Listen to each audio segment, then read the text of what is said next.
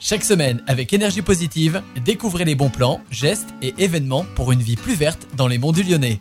Bonjour à toutes et à tous et bienvenue dans un Énergie Positive. Aujourd'hui, je suis avec Jean-Charles Cizeron, donc le dirigeant de l'entreprise Cizeron Bio et aussi le représentant de la sixième génération des meuniers. Est-ce que vous pouvez m'expliquer un peu l'historique de création de votre entreprise? Nous sommes euh, implantés à la Gimont depuis 1763. Le moulin est posé sur euh, la petite rivière euh, qui s'appelle la Gimont. Toute ma famille était meunier, paysan, meunier, jusque dans les années 60-70 où on s'est vraiment spécialisé dans la où on n'a fait plus que de la meunerie. On transforme du blé euh, pour faire de la farine qui est destinée essentiellement à l'alimentation euh, humaine. Donc euh, depuis 1973, le moulin est certifié bio. Mes parents ont fait le choix de l'agriculture biologique très tôt pour des raisons éthiques et aussi économiques. Étant une petite entreprise et un petit moulin des Monts du Lyonnais, il fallait trouver des solutions. Donc mes parents, André et Bernadette, ont souhaité faire un, un petit peu d'agriculture biologique. Ils faisaient partie des pionniers en France de l'agriculture biologique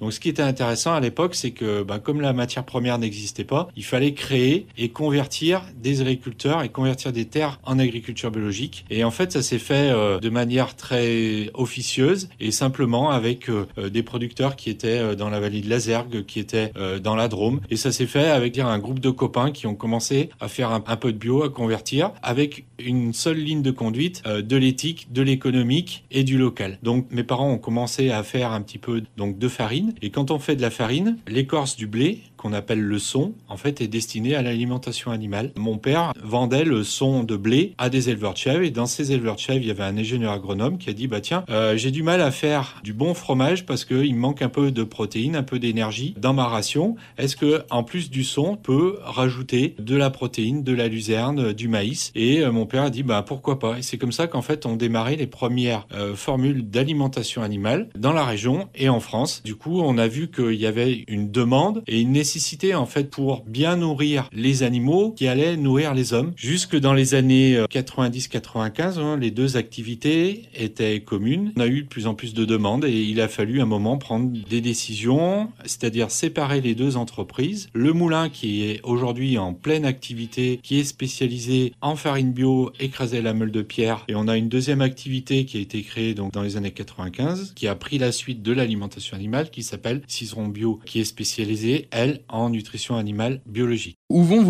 vos, produits et comment on peut les trouver aussi? Moi, je vais dire qu'on va trouver nos produits de partout. Pour l'activité meunerie, on a de la vente directe, mais aussi on travaille avec des magasins de producteurs. On a à peu près des petits supermarchés euh, du coin, des monts du Lyonnais. On a aussi tous les réseaux spécialisés, notamment les Biocop. Et il y a une partie de l'alimentation animale qui est vendue au moulin euh, pour les particuliers. Et la grande partie d'activité, en fait, c'est destiné aux professionnels de l'agriculture biologique, en particulier dans les monts du Lyonnais. Et nous, on se positionne sur l'alimentation animale biologique. On va fournir la part nutritionnelle qui manque au bon équilibre du bien-être nutritionnel de l'animal. Est-ce que vous pouvez m'expliquer pour les bovins, quelles seront les différentes étapes de fabrication pour euh, l'orge par exemple? On regarde d'abord si le végétal est capable de produire ce qu'a besoin l'animal. La vache laitière, elle a besoin d'un peu de maïs, un peu de luzerne, un peu de tournesol, un peu de colza, un peu de d'autres produits et on regarde sur la production végétale si ces variétés sont capables d'être produites en agriculture biologique. On choisit les variétés. Une fois que les variétés sont choisies, l'agriculteur, la grande culture, le céréalier va le mettre en terre et ensuite on va le récolter puisque sur les céréales il y a une récolte par an. Ensuite euh,